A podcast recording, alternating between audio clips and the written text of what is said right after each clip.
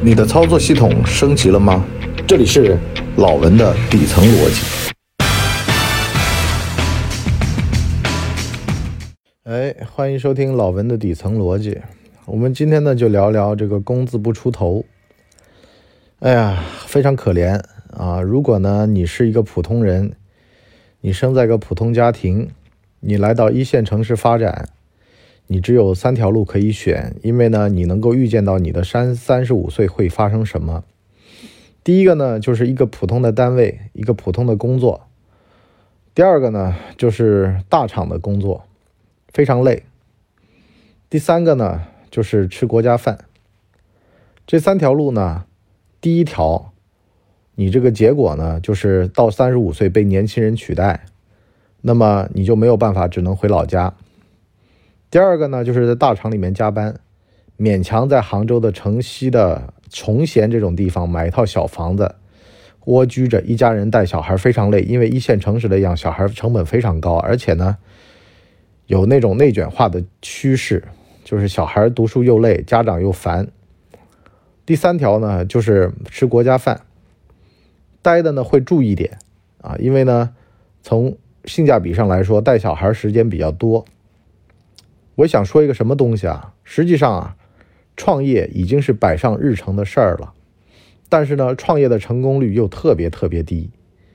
你无法说一定会保证自个儿是创业成功的，能挣大钱的。很多时候呢，会因创业而致贫，这就要了亲命了啊！我们怎么样活着才是比较让自个儿满意的呢？首先啊，我得问大家一个问题：你们的父辈的。房子是怎么来的？很多城里人的普通家庭的父辈呢，是在单位上班，单位分房子给你，所以呢，你才会有了一套单位这个集资建的房，或者是单位分的房。所以呢，他们对体制内呢无比的崇拜羡慕。所以呢，这也是好多的长辈儿都觉得，如果你不是体制内，你没有吃国家饭，你这就是不正经。然后呢，我们这代人当中的佼佼者能够买房的呢，一般也有三种途径。我是八零后啊，那么第一种呢，就是父辈有点积蓄，眼光呢比较长远，给你出个首付。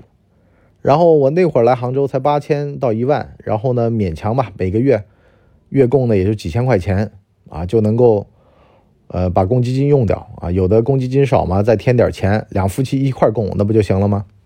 所以呢，到现在都住上房子了。第二种呢是自个儿创业，啊，然后呢挣了些钱，买了个房子。我那哥们儿也就是把自个儿创业挣的钱买了个房子，才把钱保留下来了。其他的在创业当中后续又折腾掉了。那么第三种呢，就是打工，做高管，年薪百万，然后呢再问家里要点钱，然后呢买个稍微大点的房子，也就仅此而已。而而且呢。小孩呢也不能读私立学校，因为呢那钱也不够他们去读私立学校的。这个时候你会发现啊，除了创业那个能自个儿买得起房子，剩下的全没办法，全都得靠家里面再支持点所以呢，啃老其实是个褒义词。如果你啃得早，你啃得好，反而呢能够资产保值，还资产增值。所以呢，我劝你的第一件事儿，先平凡的活着。什么叫平凡的活着啊？先承认自个儿是个平凡人最重要。好多的人啊，他是因为心气儿高。我碰上多年不买房子的，他跟我怎么说的呀？他说：“只要我今年这项目下来，我就能够把房子的事儿解决掉。”这叫一劳永逸。我从来都不觉得这个世界上有这种事儿。你今年能够靠运气把这事儿等下来，你明年呢？或者你后年呢？你能够一口气都买掉一个房子？现在在杭州上千万了，你能一次性挣上千万？谁的钱不都细水长流来的吗？所以呢，你还不如先问家里面先贴点儿啊！而且呢，一定要有统盘意识，就是啊，我们家族是一体的，一荣俱荣，一损俱损，所以呢，谁都别去玩自私。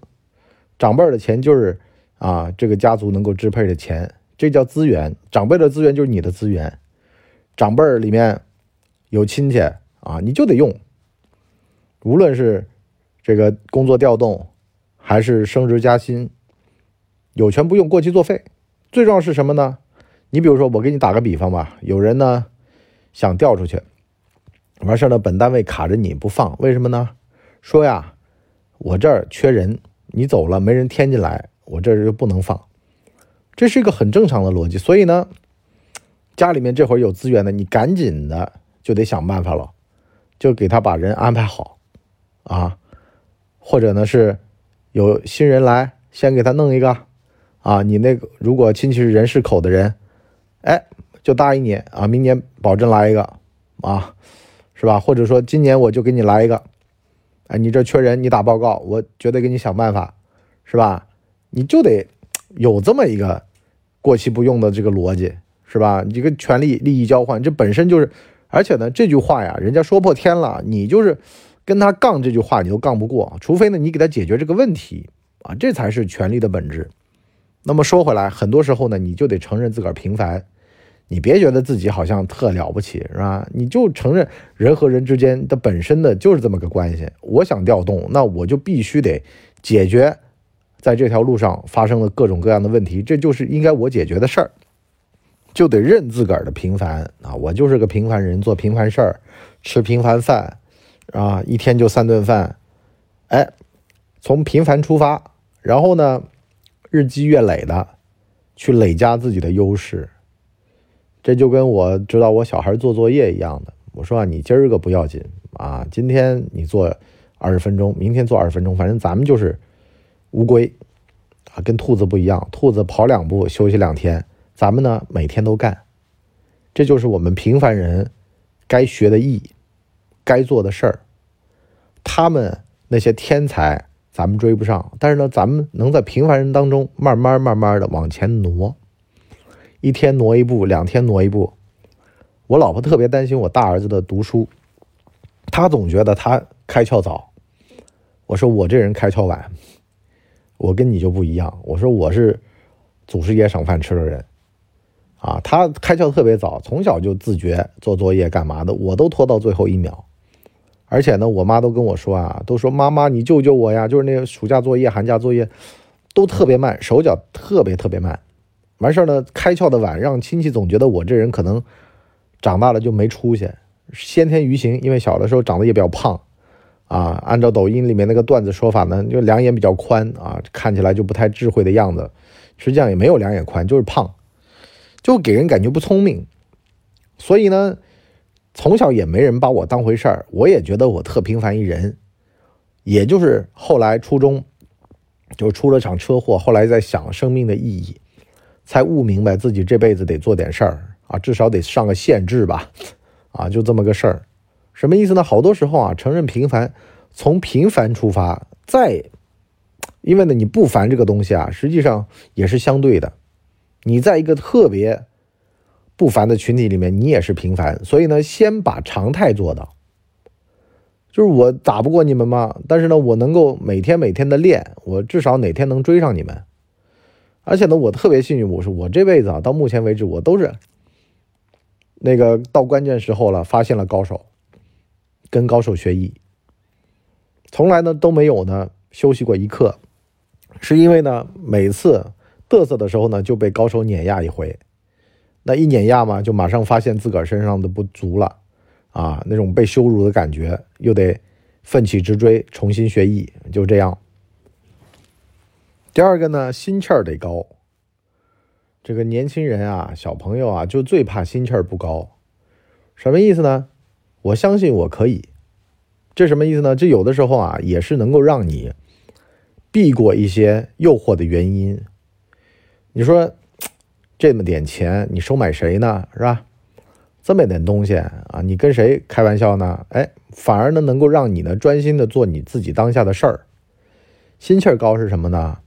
就是不是说呀，人家那个给你点东西，你就得接着。眼界会跟普通人不一样。我就见过那种啊，驾校教练，为了这个两百块钱吧。就从 A 驾校去了 B 驾校，可是呢，到了 B 驾校就被 A 驾校告了，无法执业。再比如呢，像你租房子给别人啊，出现的一个问题是什么呢？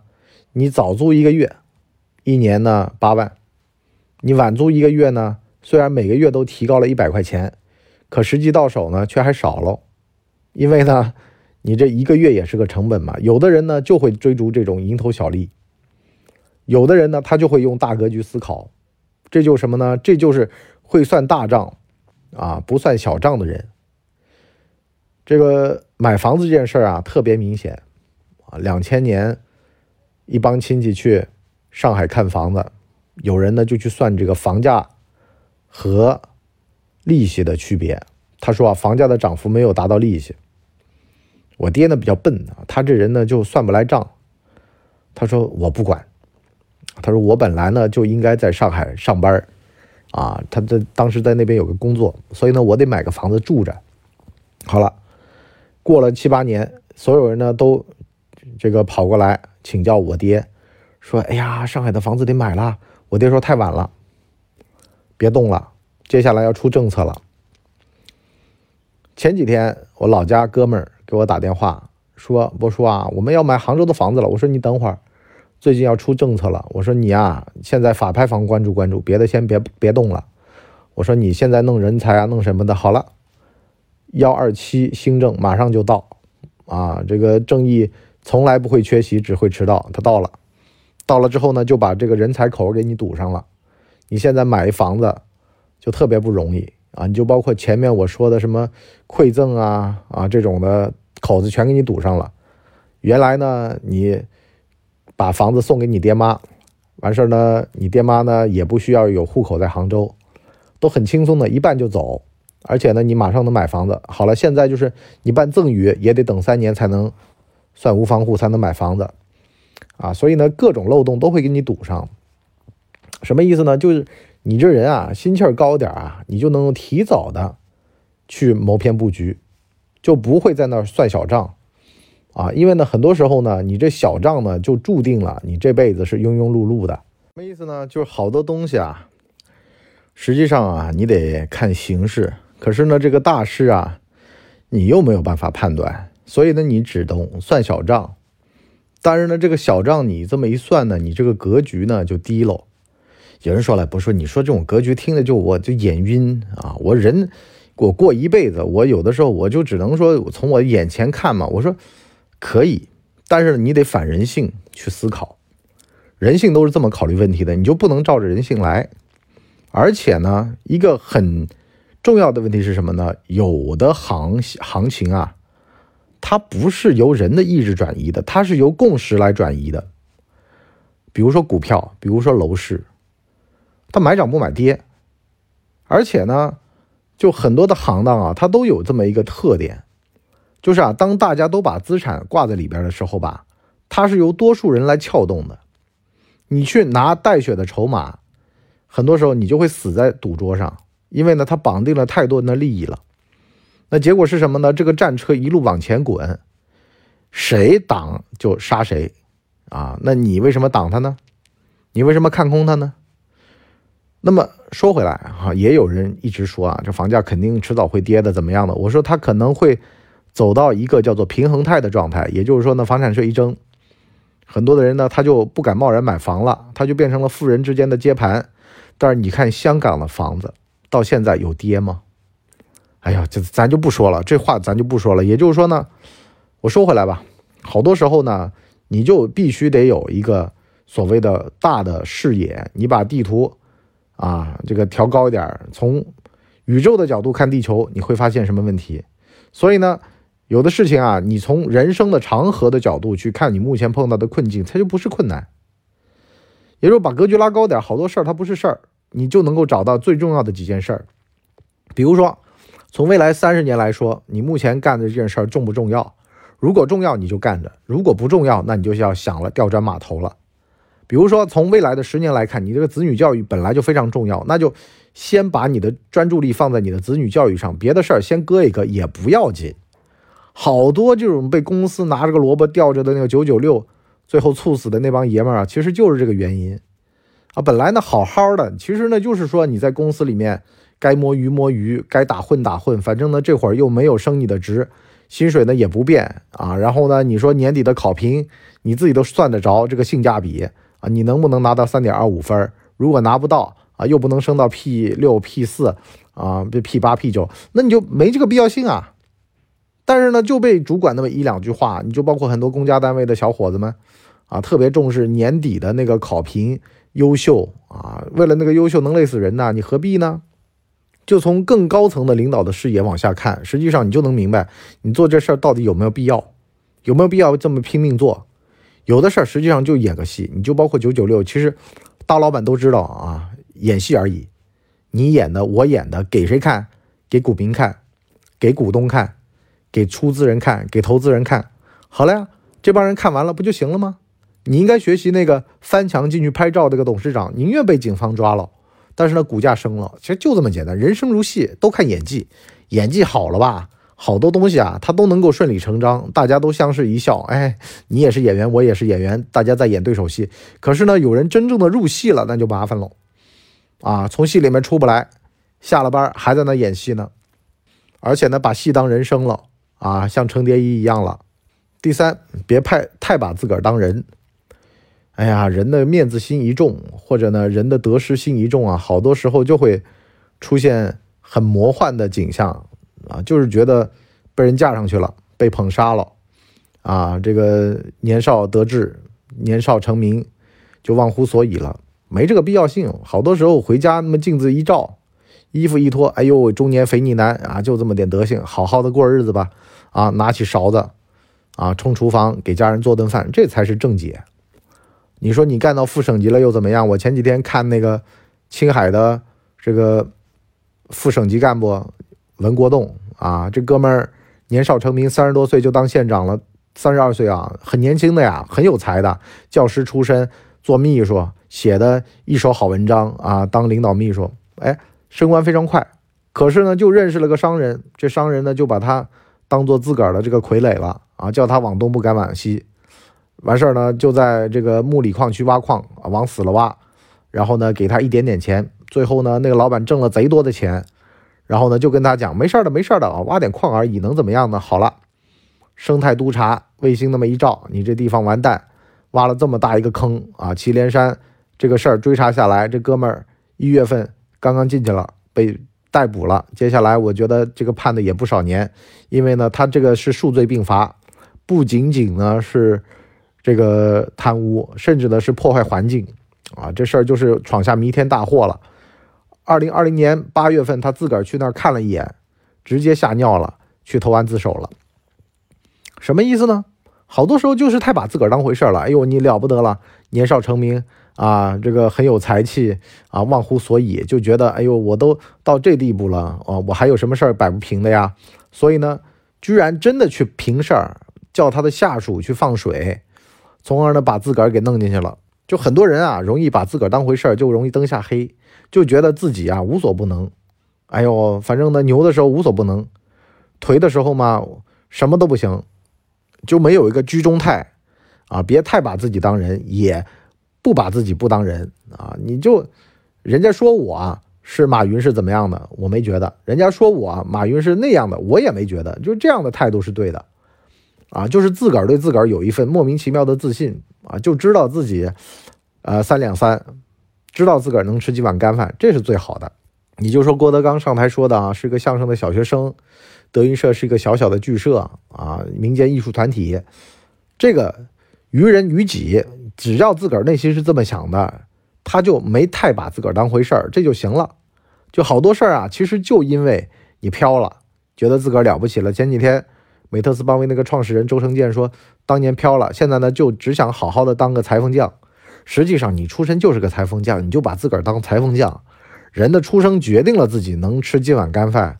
好多时候只是时代的机遇到你头上了，这会儿呢你就觉得好像是你是弄潮儿了，实际上是潮来了，不是你在弄，而是潮在弄你。